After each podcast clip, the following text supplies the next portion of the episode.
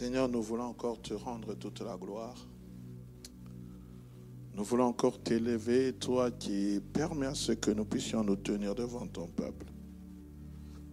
Nous voulons honorer ton saint nom parce que c'est toi qui nous appelles des ténèbres à ton admirable lumière. Alors que nous sommes dans ce mois de famille, nous prions encore au Dieu que tu ne cesses de nous parler et de nous apprendre encore, ô Dieu, à travers cette étude biblique, nous voulons nous recommander sous ta grâce. Fais de nous une réelle famille dans le nom puissant de Jésus. Amen. Shalom bien-aimé dans le Seigneur. Permettez-moi de faire quelque chose parce que là, cette tablette ne fait que s'arrêter chaque fois. Voilà. Excusez-moi. Voilà, c'est ça. Que le nom de l'Éternel soit abondamment béni, celui qui, nous, qui permet à ce que nous puissions nous retrouver encore en ce lieu. J'aimerais aussi profiter de cette occasion pour saluer ceux qui sont ici en présentiel et aussi ceux qui nous suivent à travers euh, euh, les écrans, à travers euh, les réseaux sociaux. Mais nous voulons dire que les études bibliques aussi, ce sont des moments bénis en présentiel. J'aimerais vraiment inviter les bien-aimés de l'Église à venir participer à, à ces études bibliques parce que cela est important pour notre âme. Comme euh, l'orateur, celui qui nous a conduit dans ce temps de prière, nous a l'a déjà introduit, nous allons parler pendant quelques mercredis sur l'importance de la famille. J'aimerais dire que ce n'est pas quelque chose de nouveau parce que je crois que on a, déjà, on a déjà parlé de cela. Vous avez déjà écouté des messages pour d'autres, peut-être, ça sera des reddits, mais je crois que c'est toujours bon de pouvoir, euh, de pouvoir en parler par la grâce de Dieu dans ce mois de la famille. Amen. Alors je vous proposerai qu'un seul texte de base. Nous sommes dans le psaume 128e. Euh, le psaume 128e. Est-ce que je peux avoir ma bouteille d'eau, s'il vous plaît, Pardon, j'ai complètement oublié? Et si on peut me rafraîchir le podium pour éviter de transpirer. Merci bien.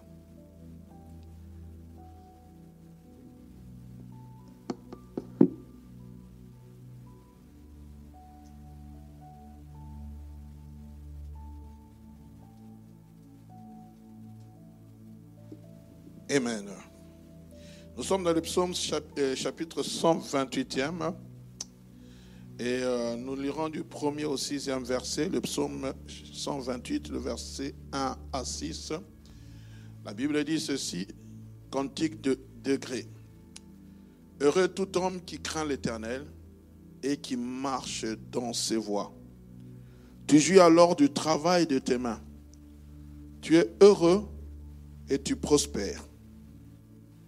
Ta femme est comme une vigne féconde dans l'intérieur de ta maison. Tes fils sont comme des plantes d'olivier autour de ta table. C'est ainsi qu'est béni l'homme qui craint l'Éternel.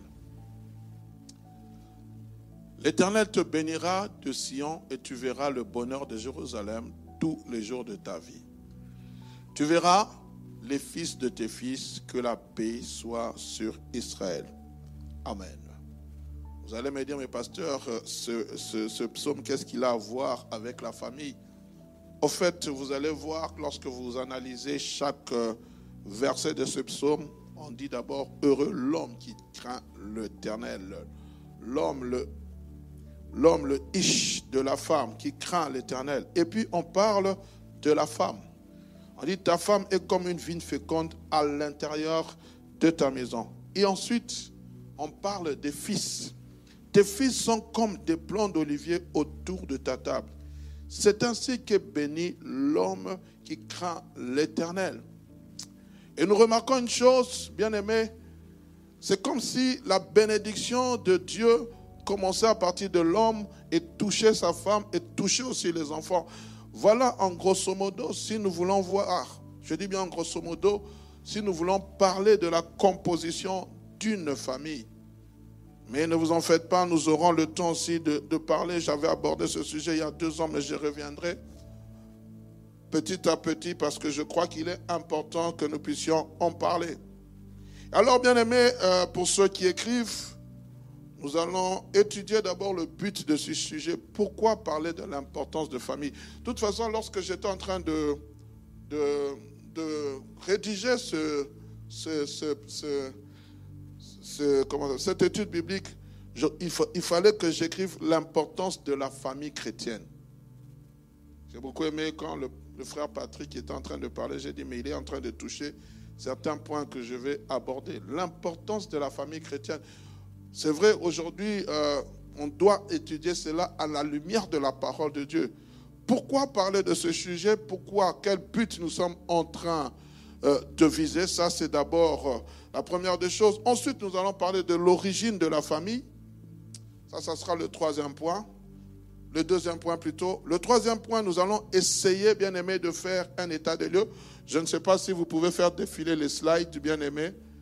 Que cela puisse être un peu affiché pour que les gens puissent lire. Et le quatrième point, nous parlerons de la famille menacée de destruction. Les familles menacées de destruction, la famille menacée de destruction.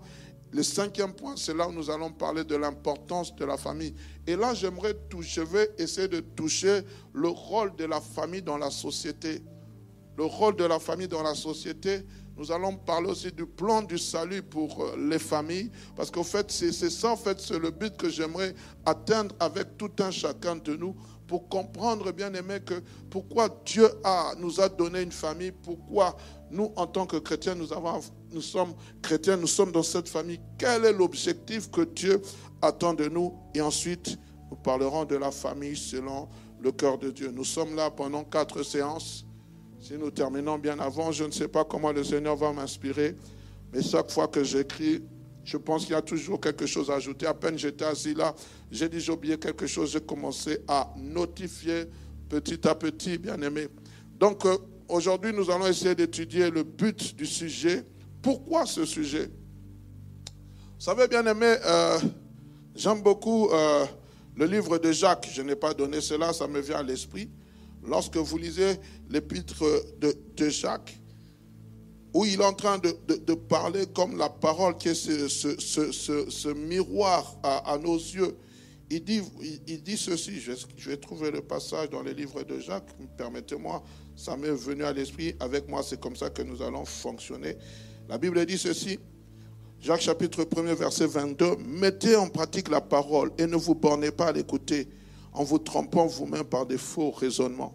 Car si quelqu'un écoute la parole et ne la met pas en pratique, il est semblable à un, homme qui, regarde dans un miroir son visage et qui, après s'être regardé, s'en va. Oublie aussitôt quel oublie, oublie aussitôt quel il était. Mais celui qui aura plongé le regard dans la loi parfaite de l'Éternel, la loi de la liberté, et qui aura persévéré, n'étant pas un auditeur oublieux, mais se mettant à l'œuvre, celui-là sera heureux dans son activité. Au fait, j'aimerais vraiment que, euh, à travers cet enseignement, que nous puissions nous faire un regard, que la parole soit pour nous comme un miroir. Excusez-moi.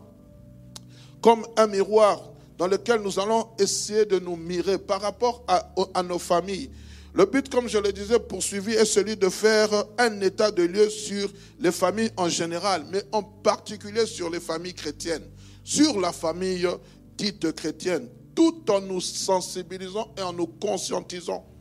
J'ai fait une auto-analyse, j'ai fait quelques moments, des instants de réflexion, les quelques moments d'échange que j'ai eu avec des, couples, avec des, des, hommes, des femmes mariés individuellement, même qui se disent chrétiens, qui viennent à l'église, pas seulement ici au centre évangélique La Borne, Bruxelles, même ailleurs, mais vous sentez qu'aujourd'hui, la, famille n'a plus vraiment son, la force qu'elle avait à l'époque. Je me souviens même lorsqu'à l'époque, lorsque nos parents n'étaient pas encore convertis, la famille avait toute cette, sa valeur dans la société d'aujourd'hui. La question qui peut être posée est de savoir quelle image les chrétiens ont-ils de la famille de nos jours. Mais je vais encore plus loin. Quelle image les enfants issus des parents dits chrétiens ont-ils de la famille aujourd'hui? Quelle image?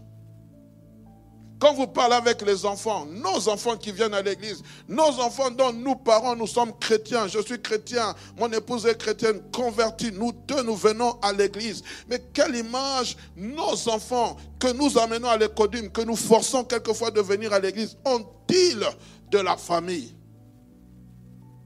Vous savez, je suis très tenté de faire un sondage. Est-ce que en tant que père, en tant que mère, en tant que responsable, parce qu'il y a d'autres familles, je parlerai de cela les jours qui viennent, il y a des familles monoparentales, il y a des familles disloquées, ainsi de suite. Mais en tant que voilà, parents chrétiens, est-ce que nous influençons nos enfants? Dans, ce, dans, dans, dans dans ce, dans ce foyer familial, dans ce foyer que nous appelons chrétien. Oui, nous venons dimanche à l'église, nous venons mercredi aux études bibliques, vendredi nous sommes là à l'intercession. Chaque fois qu'il y a une réunion, nous sommes les premiers, nous portons les Bibles sous les aisselles, nous disons Alléluia, Amen. Mais quelle image a mon fils ou ma fille? On est ensemble?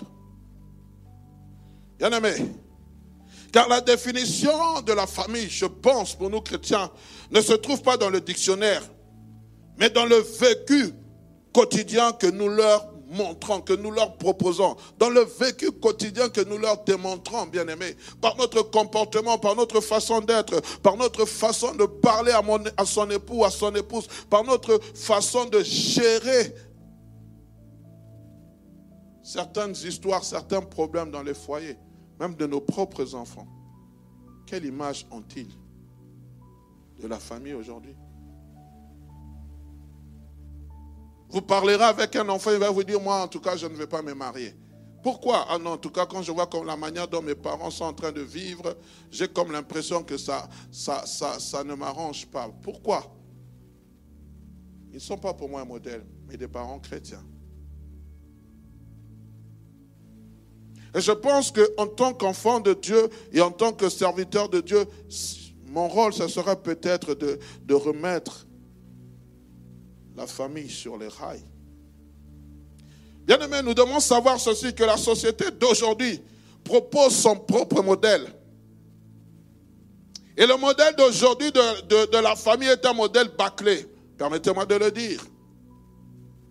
Oui, c'est un modèle qu'on cherche à rafistoler, un modèle qu'on cherche à nous imposer. Je prie, bien aimé, que nous soyons épargnés de tout cela. Un modèle même qui influence notre propre famille. Quand nous, parents, nous ne savons plus jouer le rôle de gardien de famille, quand nous, parents responsables, nous ne savons plus jouer le rôle de protection pour nos enfants, j'aimerais vous dire, la société leur propose un modèle qui demain, tôt ou tard, ils vont le recopier. Du pays d'où je viens, j'étais dans une école qui s'appelait Bobo Koli. Bobo Koli, ça veut dire, je pense, élevé. Mais il y avait une phrase qui m'avait toujours tiqué, c'était en langue vernaculaire. Il disait, oh, je vais traduire, mettre au monde, c'est une bonne chose. Et élever, ce n'est pas quelque chose de facile. Et d'autres, on disait, tu peux mettre au monde un enfant, mais tu ne mets pas au monde son cœur. Pourquoi? Parce que le cœur, c'est ça le problème. Amen. Comme je le disais, bien aimé, et nous en tant qu'enfants de Dieu, doit-on accepter ce modèle? Le modèle que la société nous propose, nous impose. Je me souviens dans mon cours de sociologie, ah, quand on parlait de, de, la famille, je ne sais plus si je me souviens, j'ai encore quelques brides, on mettait le, c'était comme un triangle, on mettait le papa, la maman et les enfants. C'est ce que moi j'avais appris en sociologie. Mais aujourd'hui, en sociologie, je ne sais pas plus si ce cours existe encore. Mais aujourd'hui, quand on parle de la famille, je pense que le modèle que la société nous propose, ce n'est plus ça. Et on ne sait pas aujourd'hui sans.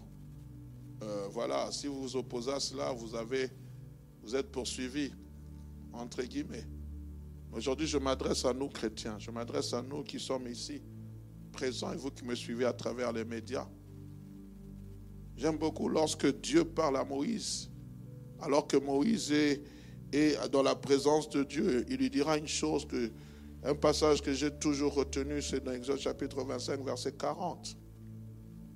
Il lui dira, regarde et fais d'après le modèle qui t'a été monté sur la montagne.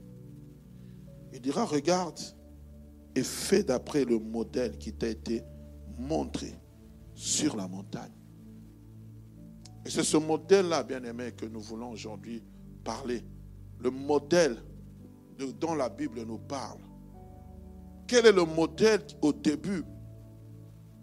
Les pharisiens viennent vers Jésus, lui disent, est-il permis à un homme de répudier sa femme?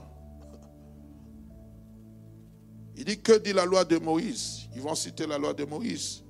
Mais Christ dira, c'est à cause de la dureté de vos cœurs que Moïse en est arrivé là. Au commencement, il n'en était pas ainsi. J'étais toujours touché du fait lorsque Dieu finit, il conclut de créer l'humanité, les, arbres, les êtres, les êtres vivants, les animaux, tout ça. La Bible dit Dieu regarda tout ce qu'il avait fait. Voici que cela était très bon. Mais aujourd'hui, je me pose la question, ce même Dieu qui a créé, qui a institué le mariage, ce même Dieu qui a institué la famille, lorsqu'il nous regarde, est-ce qu'il peut encore s'exclamer de la même manière? C'est pour cela, nous attendons l'heureux mariage entre Christ et son Église. La Bible dit, il viendra prendre une église sans tache ni ride, ni rien d'irrépréhensible. Donc, bien aimé, aujourd'hui, nous allons essayer d'analyser, d'étudier le modèle de la famille. Ce qui nous amène au deuxième point, l'origine de la famille. L'origine de la famille. Le petit point, le premier petit point, je parlerai de quelques notions de la famille. La famille, c'est quoi? C'est quoi la famille? Je ne vais pas entrer dans, les définitions euh, kilométriques.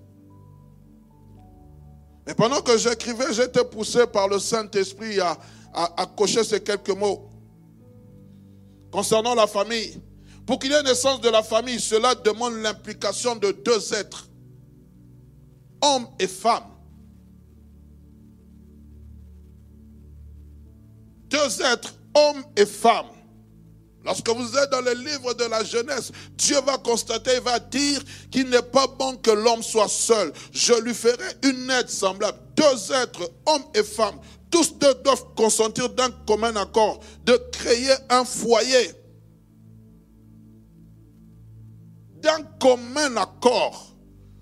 Temps me manquerait de parler du mariage, ce n'est pas mon objectif d'un commun accord, deux hommes peuvent-ils marcher ensemble sans, s'être convenus? Non, il faut d'abord d'un commun accord de créer, c'est-à-dire un foyer. Mais un foyer comment? C'est-à-dire créer un foyer, un environnement harmonieux. On ne peut pas parler d'une famille lorsqu'il n'y a pas d'harmonie. Dans toute famille biologique, je parle d'abord de la famille biologique, de la pensée première.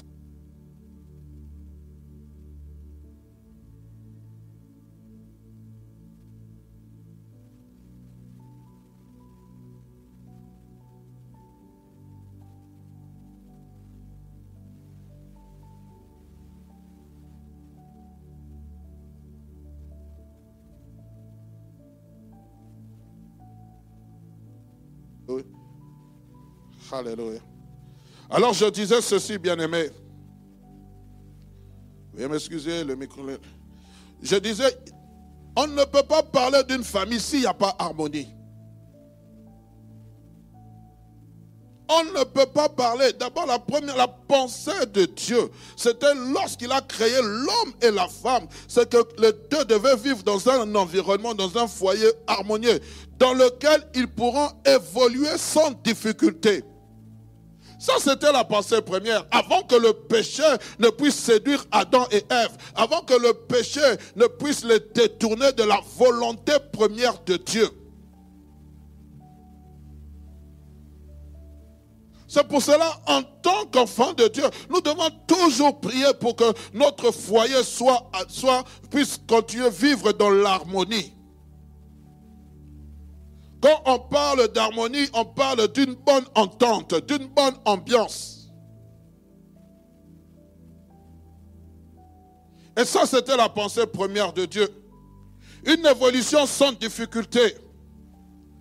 Et j'aimerais dire, bien aimé, lorsque je parle de famille, bien aimé, c'est l'homme et la femme qui créent le foyer, la famille, pour accueillir ce foyer, pour accueillir les fils et les filles qui naîtront de leur union. On est ensemble La famille, bien aimé, c'est une cellule de base pour une église forte, pour une nation forte. Quand une famille vit dans l'harmonie, l'église aussi. Viens mon frère.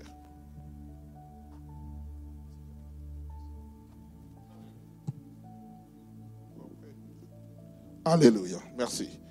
Je dis, c'est la cellule de base d'une nation. Donc la, famille, c'est la cellule de base de la société. Nous le verrons tantôt, même pour une église forte.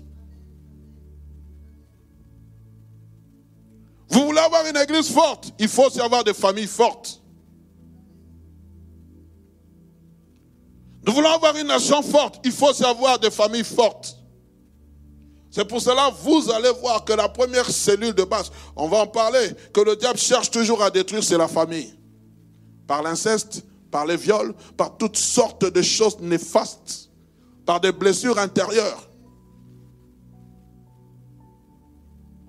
Et ce qui fait que même les, enfants issus d'une famille, d'une même famille, ne s'entendent pas. Il y a la zizanie. Pourquoi? Le diable vient s'aimer livré parmi le blé.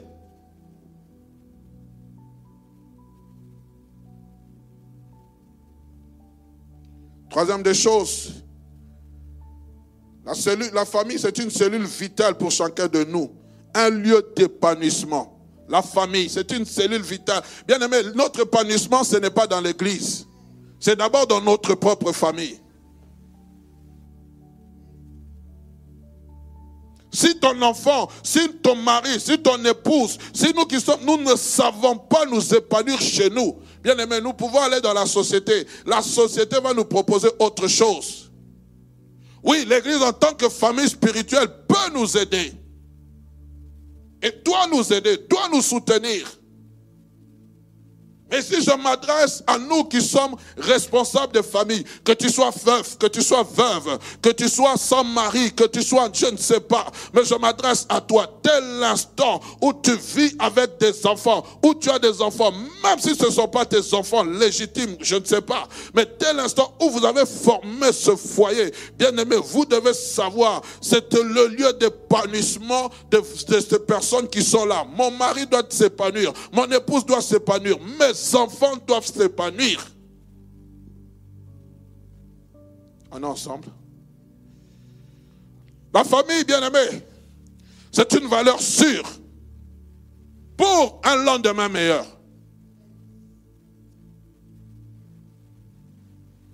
Lisez les livres de Proverbes. Quand le livre de Proverbes commence, le sage parle à son fils. Il lui donne des conseils. Je ne pense pas que ces conseils, il lui donne en dehors de la famille. Il lui donne dans un cadre harmonieux. Il a fait asseoir son fils. Il est en train de le préparer pour ce lendemain en lui donnant des conseils qu'il faudrait. Bien aimé, j'aimerais parler aux parents, je ne sais pas. J'aimerais parler aux futurs parents. Ne laissez jamais vos enfants apprendre à l'extérieur. Ne laissons jamais. Oui, certes, à notre époque, nos parents avaient des sujets tabous. Il y a des gens qui, vont, qui entrent dans le mariage sans avoir eu des enseignements adaptés. Pourquoi? Parce que la maman ne lui a jamais dit comment se comporter dans le foyer. Pourquoi c'est un sujet tabou? Et je prie pour que nous qui sommes chrétiens et qui connaissions la parole, qu'il n'y ait pas de sujet tabou avec nos enfants. Amen. La famille bien-aimée, c'est un cadre créé par Dieu. C'est Dieu qui a créé la famille. Ce n'est pas nous, bien-aimés. Il nous a offert pour répondre à quoi? À nos besoins quotidiens. Quels sont ces besoins quotidiens? Le besoin d'amour. C'est dans la famille que je dois connaître c'est quoi l'amour. C'est dans la famille que je dois connaître c'est quoi l'affection. Le besoin d'estime, c'est dans la famille où je dois me savoir estimer. Vous savez, j'ai toujours été étonné quand vous lisez l'histoire de David. Quand Samuel entre pour chercher le, prophète, chercher le futur roi d'Israël, David n'est pas parmi les fils. Il n'est pas là. Et son père ne le considère pas. Mais quand vous lisez le psaume chapitre 51, quand vous faites une analyse de ce psaume chapitre 51, écoutez ce que David est en train de dire. Et ça m'a toujours frappé. J'ai commencé à, j'ai réfléchi de temps en temps. Vous savez comment il, il, a, il, a, il, a, il avait péché contre Bersheba. Mais il dit ceci au verset 7. Voici, je suis né dans l'iniquité. Et ma mère m'a conçu dans le péché. Waouh. Je dis, mais David, comment tu peux dire une chose pareille? Et la Bible c'était à ce sujet. J'ai essayé de faire des recherches. Il y a longtemps de cela, j'ai beaucoup étudié la vie de David.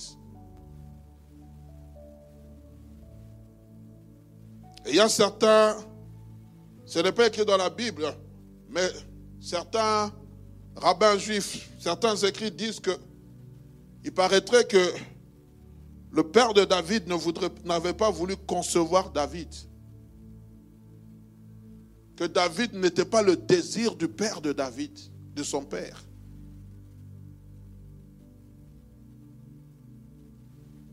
Et quand vous lisez cette histoire, vous comprenez que David on n'avait pas une estime de soi par rapport à David, ni par son propre père, ni par ses frères.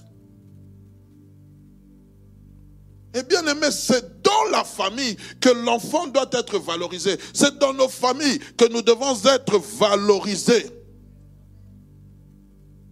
Je me souviens avant de me convertir, moi, j'en parle librement de, de moi, mais bon, parce que ça fait partie de, mon histoire passée, mais ça fait aussi partie de certaines choses. Moi, je suis né, euh, l'histoire a toujours été floue. Quand j'ai parlé avec mon père, il m'a dit, tu as connu, je ne sais pas, ma mère m'a dit, on t'avait laissé tomber, ainsi de suite.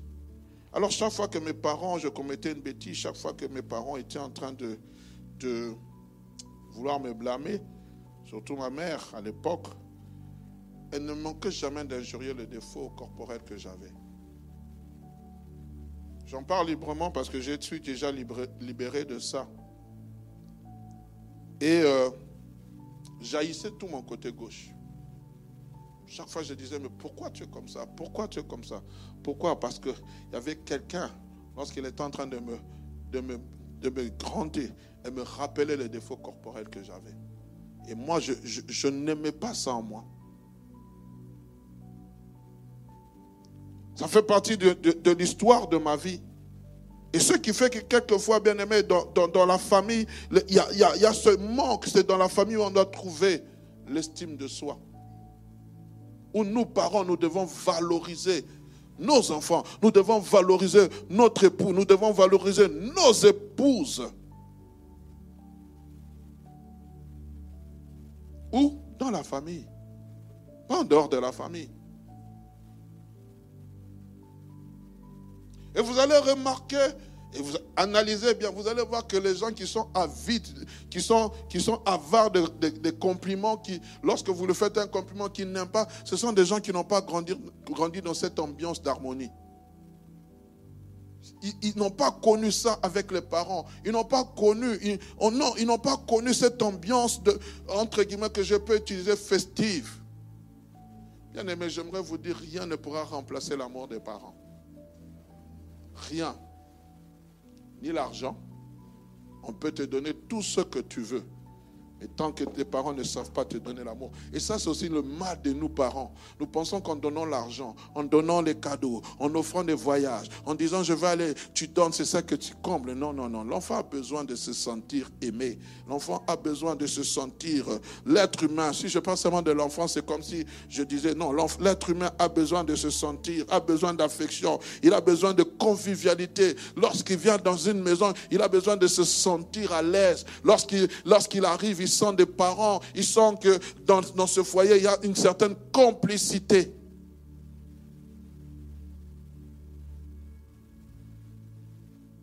Et nous avons cet avantage parce que nous sommes enfants de Dieu. On est ensemble Nous sommes ensemble, enfants de Dieu.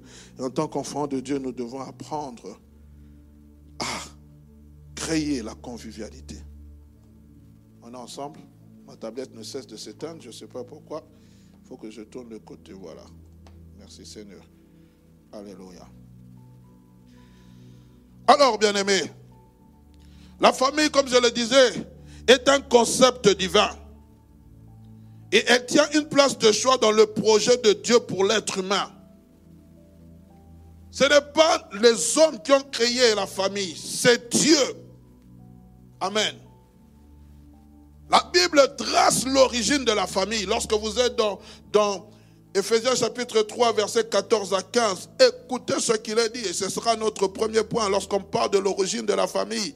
Il dit ceci, la Bible dit, c'est de lui, le Père, que tire son nom toutes les familles dans les cieux et sur la terre. On parle de qui?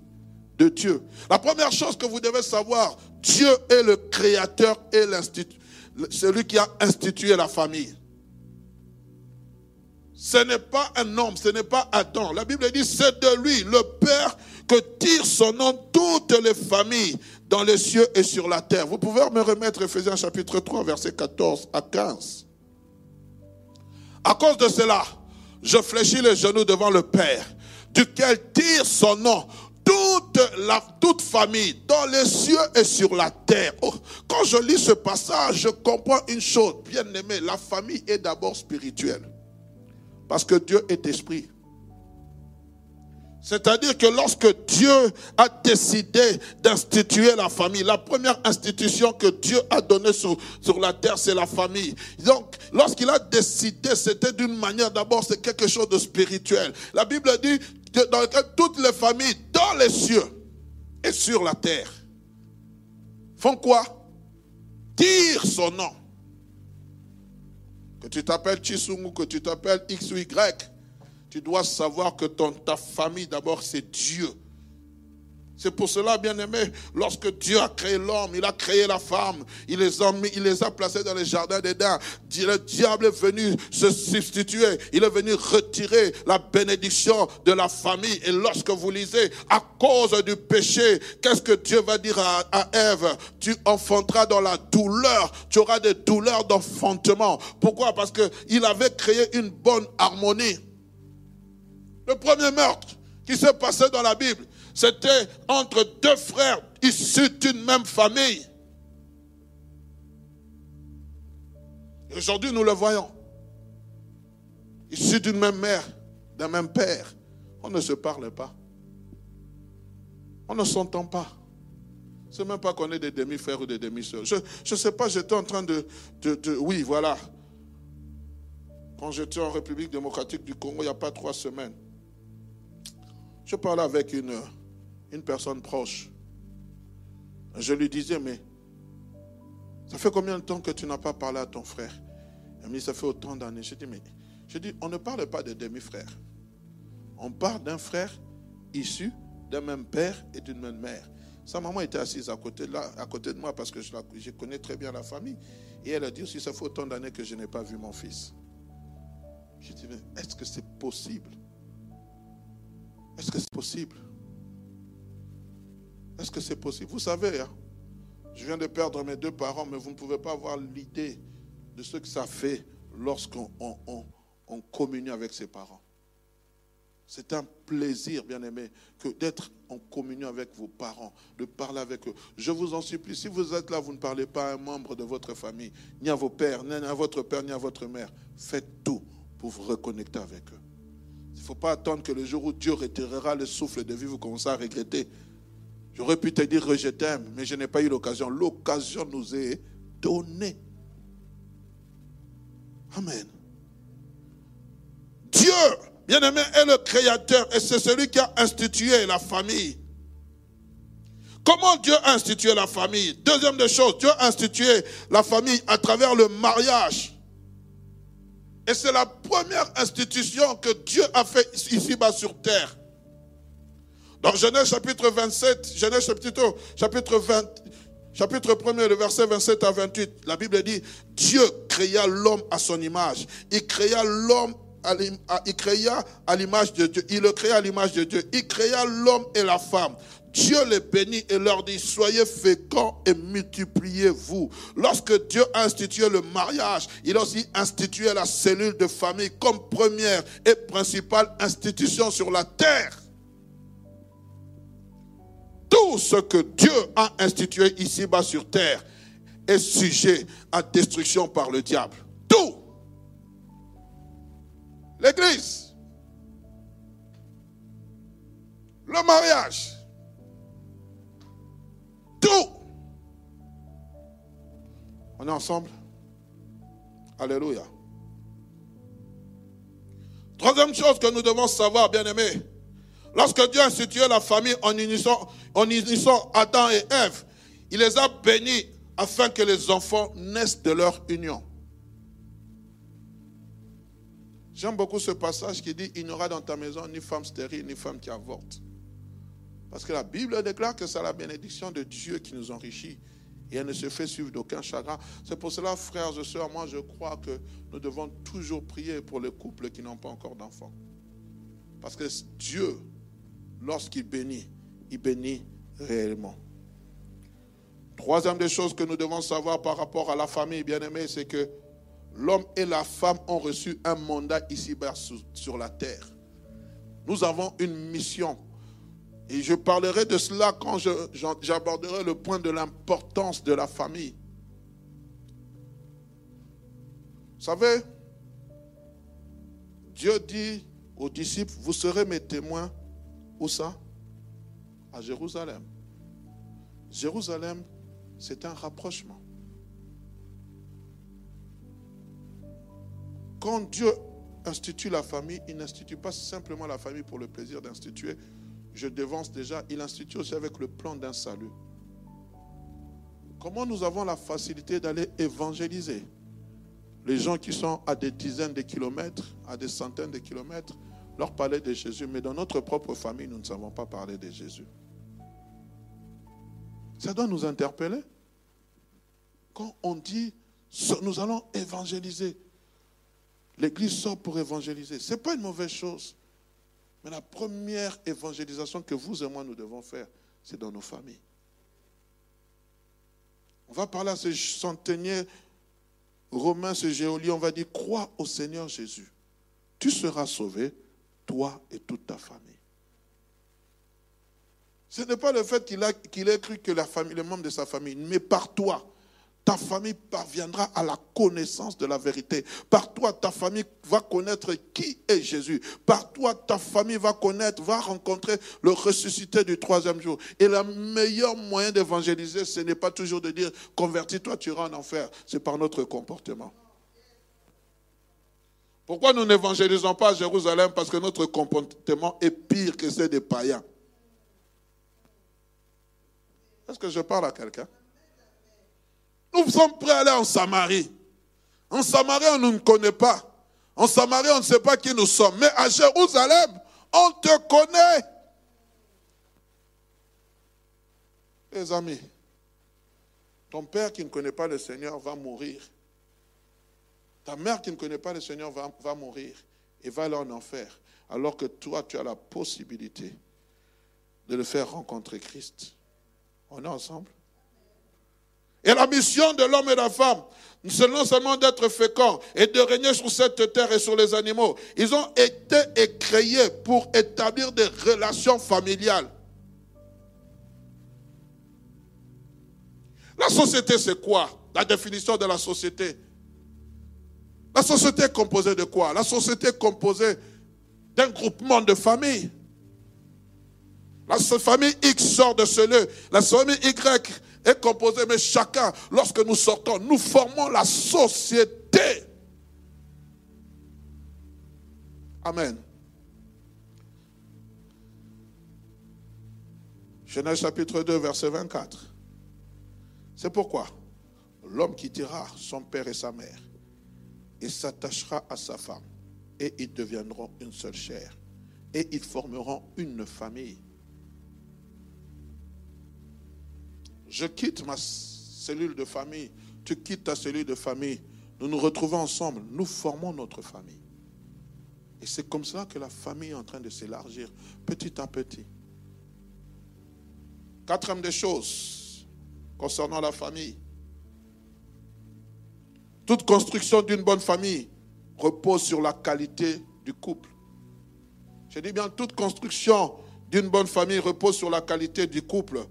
C'est à partir d'eux que va naître et se développer cette famille. La qualité. Quand je parle de la qualité, ce n'est pas simplement d'être un bon couple, mais la qualité, c'est sur la manière, dont, nous définissons notre vie de couple. Et le, fait néfaste, ce que j'ai beaucoup compris, c'est que plusieurs d'entre nous, nous nous marions, mais nous ne comprenons pas pourquoi on doit se marier. On ne se marie pas parce qu'on a, on a l'âge avancé. Non, on ne se marie pas. On doit comprendre, bien aimé. Quand j'étais en République démocratique du Congo, pendant ce temps-ci, j'ai parlé avec un couple. Il m'avait invité à manger. Et j'ai commencé à les parler sur le mariage. Ils étaient en train de me regarder. Et j'ai compris qu'ils s'étaient mariés, mais ils n'ont pas, pas reçu les enseignements adéquats. Mon peuple périt parce qu'il lui manque la connaissance. On est ensemble. C'est à partir de ce couple que va naître et se développer cette famille. D'où l'importance que les conjoints soient fidèles l'un envers l'autre. On ne peut pas parler d'harmonie dans un couple s'il n'y a pas de fidélité. Toute infidélité détruit le mariage. Vous savez, lorsqu'on passe souvent d'infidélité, la plus grande infidélité, c'est lorsque un des conjoints euh, trompe son époux ou son épouse mais il y a aussi beaucoup d'infidélité dans le mensonge, des petits mensonges. Quand on ne dit pas la vérité, ça c'est aussi une autre forme d'infidélité. Ecclésias chapitre 4, verset 9 à 10 dit ceci. Deux valent mieux qu'un, parce qu'ils retirent un bon salaire de leur travail. Car s'ils tombent, l'un relève son compagnon. Et malheur à celui qui est seul et qui tombe sans avoir un second pour le relever. Ça, c'est le conseil du sage. Cinquième des choses que j'aimerais dire, bien aimé, c'est que la famille, selon la pensée de Dieu, la famille est la cellule indispensable au bon développement de la société, pour une société équilibrée. Je répète, selon la pensée de Dieu, la famille est la cellule indispensable au bon développement pour une société équilibrée.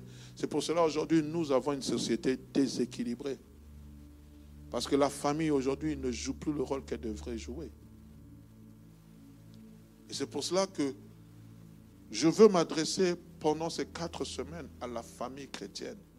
Parce que nous devons rééquilibrer cette société.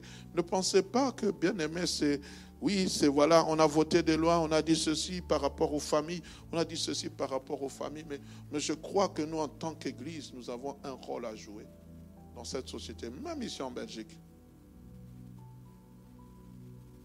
Il faudrait que nous-mêmes aussi, nous puissions effacer le tableau et redéfinir l'importance de la famille en nous-mêmes. Oui, c'est vrai, bon, quelqu'un va me dire, je ne, vis pas, je ne vis plus avec mes parents, je suis étudiant, étudiante, mes parents sont restés, moi je vis seul. Mais je pense que, bien aimé, il y a lieu de redéfinir ta famille. Et je parle aussi aux futurs mariés, parce que je crois, bien aimé, si peut-être un arbre est courbé, il y a deux choses, soit on le, coupe, soit on le redresse. Mais vous qui n'avez pas encore eu, qui que vous n'êtes pas encore engagé dans ce, dans ce, comment, ce chemin du mariage et qui le fera, qui le fera plus tard, bien aimé, s'il vous plaît, que ces enseignements puissent vous donner un autre aperçu. Il y a un travail à faire dans la société d'aujourd'hui.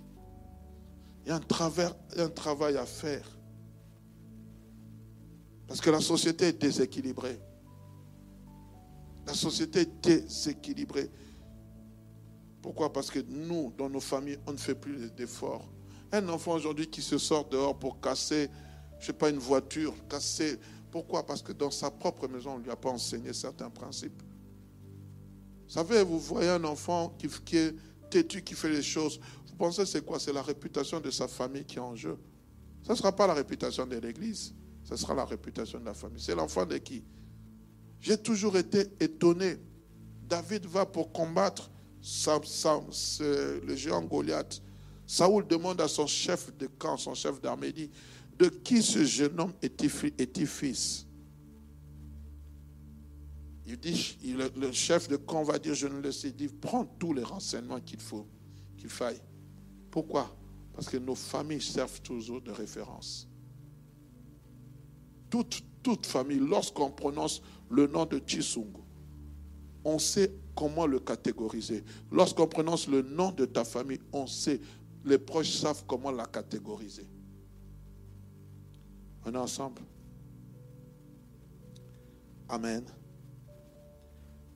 Deuxième, le point B, je vais parler de la famille comme maison. La famille comme maison. Quand vous parcourez la parole de Dieu, vous allez voir que on parle souvent de maison. il y a quelques versets de la Bible qui sont associés à la famille.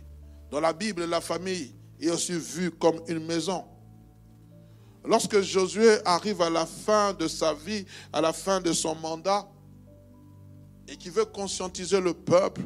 Nous sommes dans Josué chapitre 24, verset 15 Mais écoutez ce qu'il va dire. Et si vous ne trouvez pas bon de servir l'Éternel, choisissez aujourd'hui qui vous voulez servir. Il dit, moi et ma maison. En d'autres termes, il veut dire, moi et ma famille, nous servirons l'Éternel.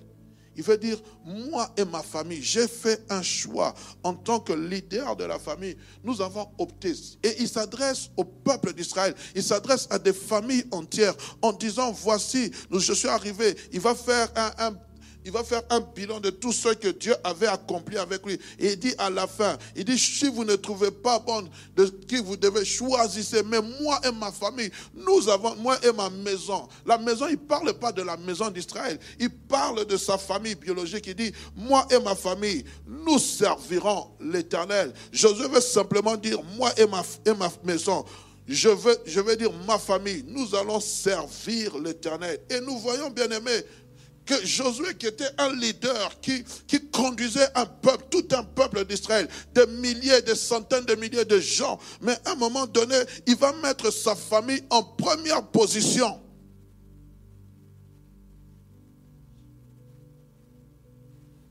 Il est fort dommage de constater, même pour nous, responsables des églises, notre famille n'est jamais mise en première position. On est ensemble. Et pour lui, sa famille tient une place importante, comme pour dire, tout service spirituel commence d'abord dans la maison. Tout service spirituel. J'ai beaucoup aimé, on a parlé sur le culte, les cultes familiaux. Important dans la maison, bien aimé. Commence d'abord par dans la maison, bien aimé. Le temps me manquerait, mais j'aimerais vous donner. Il y, a, des priorités. Vous savez, souvent en tant qu'enfants de Dieu, nous tombons dans le piège où nous pensons que notre famille doit passer en arrière-plan. C'est faux. Même dans le service de Dieu. C'est d'abord ma relation avec Dieu. Amen. Ma relation, mon service dans la famille mon service dans l'église. Est-ce qu'on se comprend? Souvent, nous commençons ma relation avec Dieu, mon service dans l'église et ma famille passe après. Ça, c'est du mensonge. Est-ce que je me fais comprendre? Il faut que la famille reprenne sa place là où elle était. Dieu crée Adam. Il crée Adam et il constate qu'il n'est pas bon que l'homme soit seul. Mais Dieu est en communion avec l'homme. Il pouvait rester en disant non. Il a compris que l'homme avait aussi besoin d'être en communion avec son semblable. Au nom de la prière, au nom de l'Église, au nom du service de Dieu, nous détruisons notre relation familiale, nos relations familiales plutôt.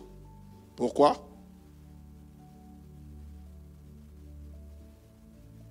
Et cette recommandation, même Paul va la donner à Timothée. Écoutez ce que Paul dit à Timothée, dans 1 Timothée chapitre 3, verset 4. Alors qu'il est en train de parler des évêques, alors qu'il est en train de parler des anciens, il dit ceci, parlant à Timothée, il dit, il faut, il faut qu'un ancien, il faut qu'un évêque dirige bien sa propre maison dirige bien sa propre maison, qui tienne ses enfants dans la soumission et dans une parfaite honnêteté, qui dirige bien. On ne peut pas confier. Et ça, c'est quelquefois l'erreur que nous, responsables, nous faisons. Dans la maison, ça ne marche pas, mais vous confiez une responsabilité à une personne qui ne sait même pas gérer sa propre maison. Zélé pour le Seigneur, oui, c'est bien. Mais dans la maison, il n'y a pas d'harmonie. On ensemble?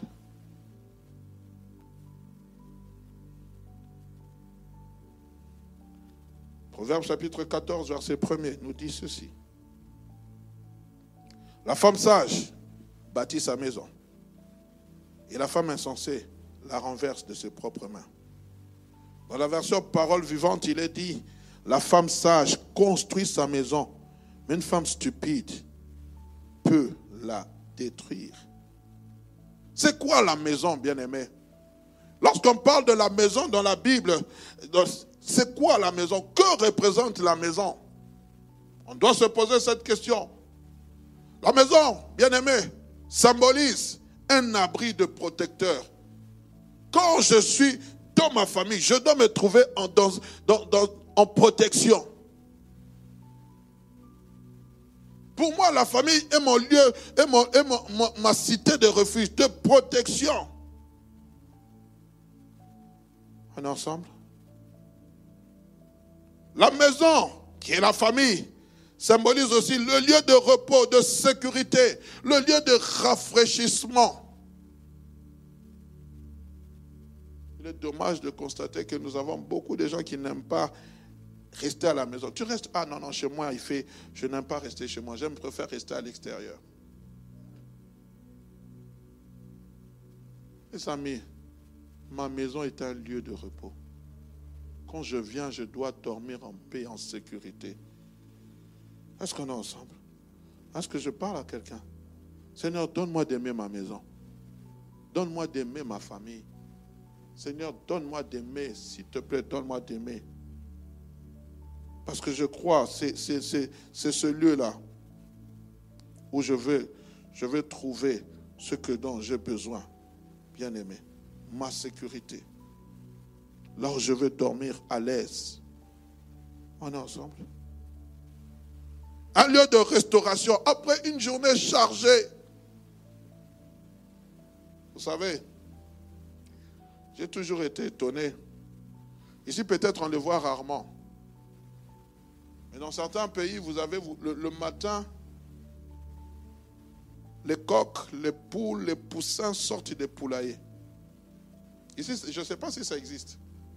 Mais vous allez voir sans que personne ne leur dise. À 18 h quand il, commence à faire sombre, ces mêmes coqs qui étaient sortis librement rentrent. Ils connaissent même leur poulailler. Ils rentrent. Ils ne vont pas déambuler. Ils rentrent chez eux dormir. Parce qu'ils savent qu'ils ont un lieu sur lequel ils peuvent dormir. Maman, papa, quand ton fils à 23 heures n'est pas encore rentré, est-ce que tu es inquiet? Tu es inquiète? Ou tu trouves ça normal? Comment mon enfant peut-il trouver plaisir à rester jusque tard la nuit pendant que moi je dors? Comment mon mari peut-il, ma femme peut-elle trouver plaisir? Quelquefois, frère, est-ce que je peux parler? Je pense que quelquefois, il faut se fixer aussi des limites. À une certaine heure, les téléphones, là, il faut les fermer. Il faut créer le dialogue entre mari et femme. Aujourd'hui, à un moment donné, quand je regarde même dans ma propre maison, vous allez voir les enfants sur les téléphones, mon épouse sur les téléphones, moi-même sur les téléphones. Tout le monde a son smartphone. Ça devient du désordre. Et ça ne crée plus une certaine amitié, ça ne crée plus une certaine complicité. Pourquoi tout le monde est distrait? Mais bien aimés, les réseaux sociaux là, ce sont des amitiés virtuelles.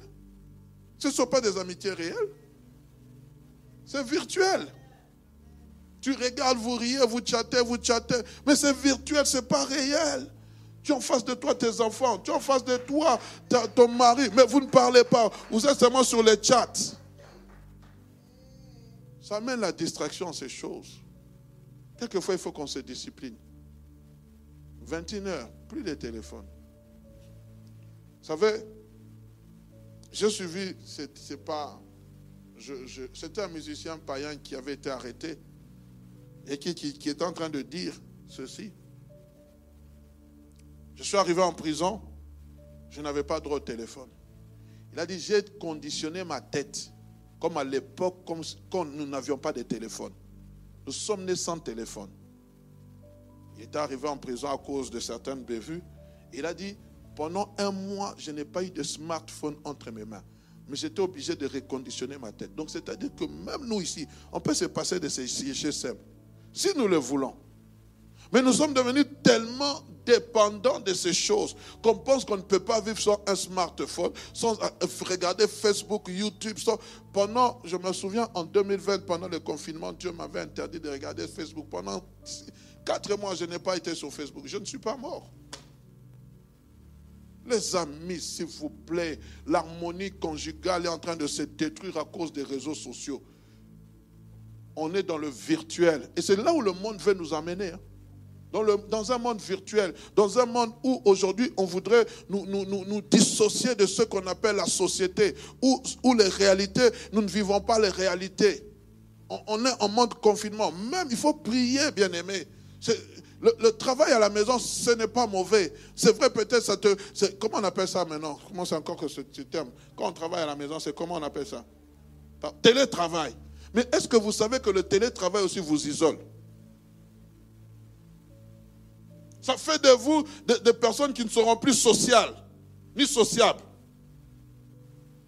Ça, c'est une manigance même du diable. L'homme est appelé à vivre en société. Regardez le livre quand on est en train de construire la tour de Babel.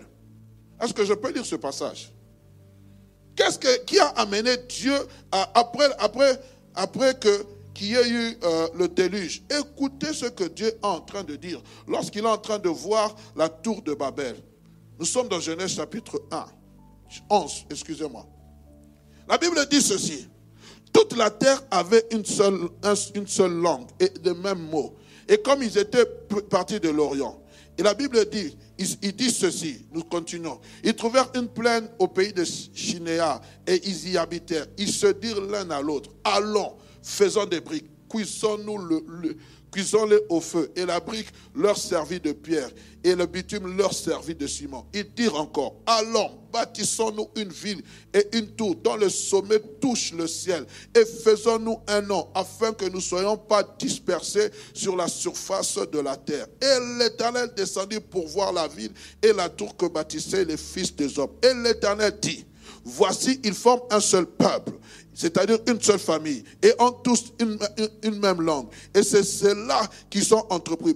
Maintenant, rien ne les empêcherait de faire tout ce qu'ils auraient préjeté. Même Dieu sait que l'union fait la force. Lui-même le sait. Alors, pour disperser, le problème c'est que leur motivation était mauvaise. Et Dieu devait détruire cette motivation. Mais écoutez aussi la suite. Dieu qui devait détruire cette motivation n'a pas dit je descendrai. Il a dit ceci. Allons, descendons et confondons leur langage afin qu'ils n'entendent plus la, la langue les uns des autres. Et c'est ce que le diable veut détruire. L'unité familiale. même dans votre service. Et ça devient télétravail, télétravail. Mais vous ne devenez plus des gens sociables. Parce que bien aimé, vous savez que les rencontres nous, nous, nous, nous unissent davantage. Le fait que nous venions même ici à l'église, c'est pour ça que la Bible dit qu'il est doux et agréable pour des frères de demeurer ensemble. Dieu connaît la force de l'unité. Le diable connaît la force de l'unité. Et lorsqu'une famille est unie, elle est forte. Lorsqu'une église est unie, elle est forte. Lorsqu'une nation est unie, elle est forte. On est ensemble. Alors, bien-aimés, disciplinons-nous. Disciplinons-nous, bien-aimés, même dans cette église. Soyons unis. Si quelqu'un a un sujet de se plaindre de l'autre, qu'il puisse aller voir son frère. Puisse continuer. La maison, bien-aimée, c'est un lieu d'encouragement. Or, nos enfants reprennent l'école. Ils ont peut-être des lacunes dans certains domaines. Mais en tant que parents, nous devons les encourager. Parce que si nous ne le faisons pas, la personne se sent en insécurité. Lorsque tu te sens en insécurité dans ta propre maison, tu vas chercher la sécurité ailleurs. Et fort dommage, ce semblant de sécurité que tu vas chercher n'est pas une sécurité. C'est pour cela que nous avons dans nos familles des enfants rebelles Bien-aimé, pour montrer combien la famille était importante, même Jésus, dans son humanité, avait besoin d'un cadre familial. Jésus-Christ pouvait naître et ne pas avoir des parents. Il pouvait naître et ne pas avoir des parents.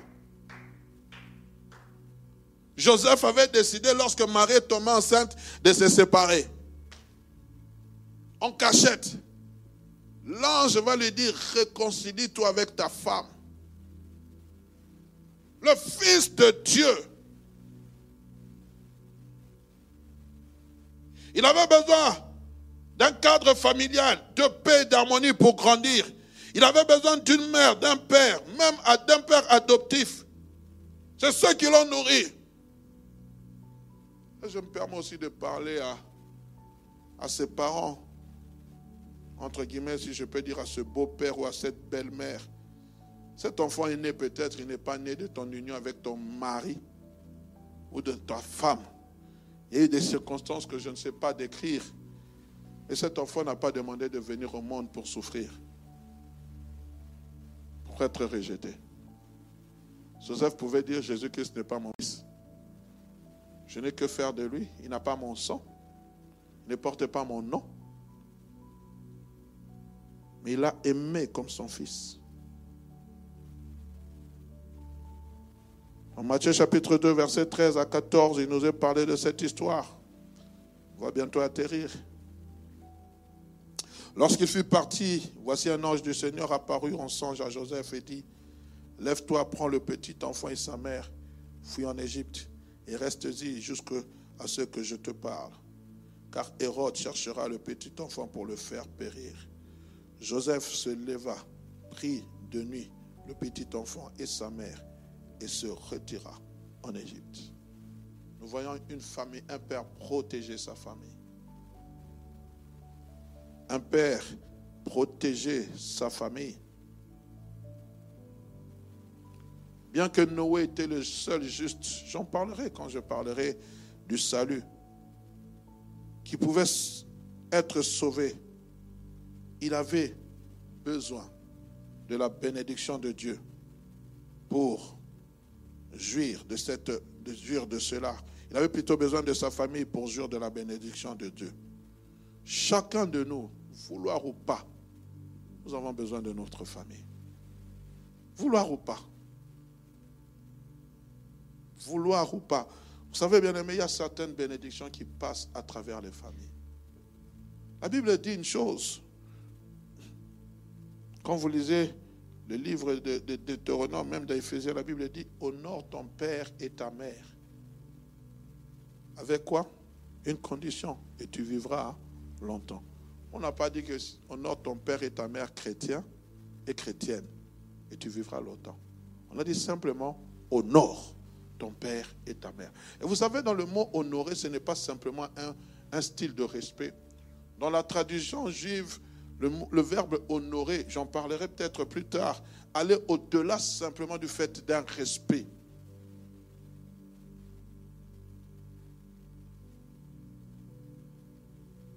Je chercherai, je vais, je vais enseigner cela les, semaines qui suivent.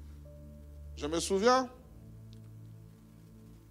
quand euh, nous étions en train de prier pour la revenue de notre première fille, de notre premier enfant, mon épouse et moi.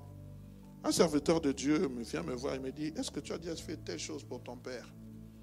Je lui ai dit jamais. Il m'a dit, moi, voilà le conseil que je te donne. Achète-lui des habits, achète-lui des... Et puis offre-le en cadeau.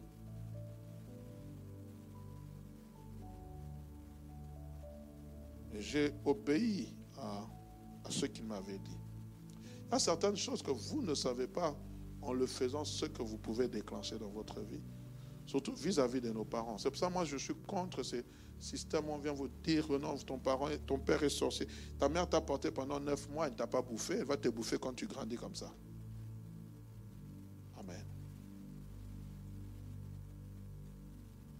Apprenons à déclencher certaines bénédictions. Amen. Parce que la personne, la Bible dit, c'est par la foi on parle de que Jacob, devenu vieux, bénit ses fils. La bénédiction des parents est aussi importante. Amen. On va bientôt clôturer. J'aimerais dire ceci avant de, de, terminer. Nous sommes dans le psaume chapitre 68, verset 7. La Bible dit ceci. Dieu donne une famille à ceux qui étaient abandonnés.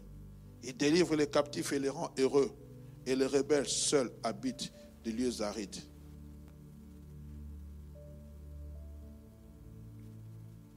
Pourquoi Dieu donne une famille? C'est parce que nous avons tous besoin d'appartenir quelque part, le besoin d'appartenance. J'aimais la manière dont le frère Patrick a conduit cela. Il est en train de dire, toi qui n'as pas de famille, qui te sens seul, on a besoin, parce que la famille, c'est un point de repère. Nos femmes, ce sont des points de repère. La famille est un point de repère. Et aujourd'hui, si tu n'as pas de famille biologique, j'en parlerai le mercredi prochain, tu as au moins une famille spirituelle, l'Église. C'est pour cela, bien aimé, dans l'Église, nous devons accueillir les faibles. Nous devons encourager les faibles.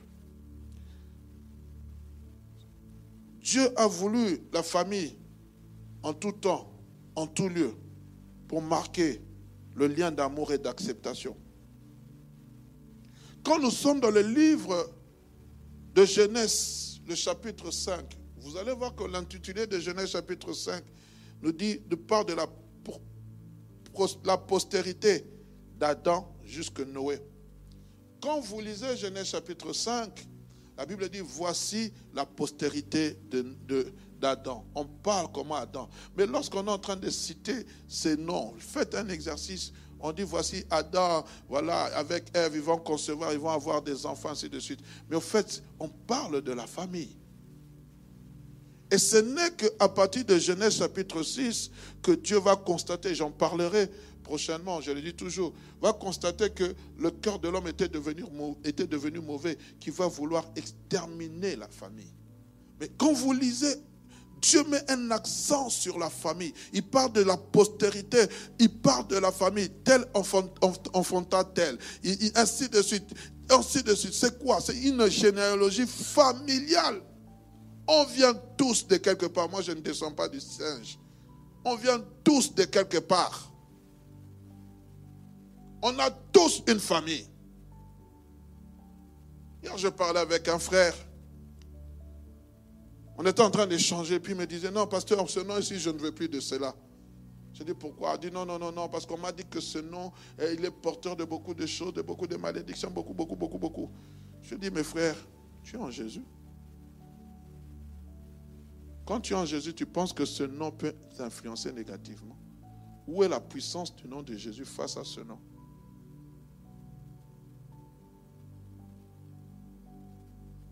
Savez, je crois que frère, que beaucoup de gens ignorent l'œuvre de la croix. Ce n'est pas que le fait que tu vas changer de nom que la malédiction ne va pas te toucher. C'est le fait que ton Jésus en toi a renouvelé ton identité. La Bible dit, il a effacé l'acte. Tu peux enlever le nom, je ne sais pas, de, souffrance. Tu peux enlever le nom de souffrance, le nom, je ne sais pas, de stérile. Frère, si le nom de Jésus n'est pas là, tout est vain. On ne m'appelait plus de ce nom-là. Non, frère. Quand tu sais en qui tu as cru, il est la source de toutes tes ressources. C'est-à-dire, je ne sais pas, vous avez suivi la prédication du dimanche. Lorsque Jésus a transformé l'eau en vin, l'eau était d'abord eau, mais il y a eu transformation pour que ça devienne du vin. Il n'a pas changé. Il a d'abord dit que l'eau s'appelle d'abord vin. Non, la transformation était de l'eau en vin. C'est le fait que l'eau a été transformée, que ce liquide qui était à l'intérieur, il a porté le nom de vin. Bien aimé, ce n'est pas le fait simplement qu'on va te dire enlève ton nom que la malédiction va fuir. C'est le fait que Jésus a le pouvoir de la transformation de la malédiction en bénédiction. Je peux porter le même nom, mais cela n'aura aucun effet néfaste sur ma vie. Pourquoi? Parce que j'ai changé de source. Je suis dans la source de celui qui bénit. Amen. Puisse mon Dieu vous bénir abondamment. Soyez fortifiés.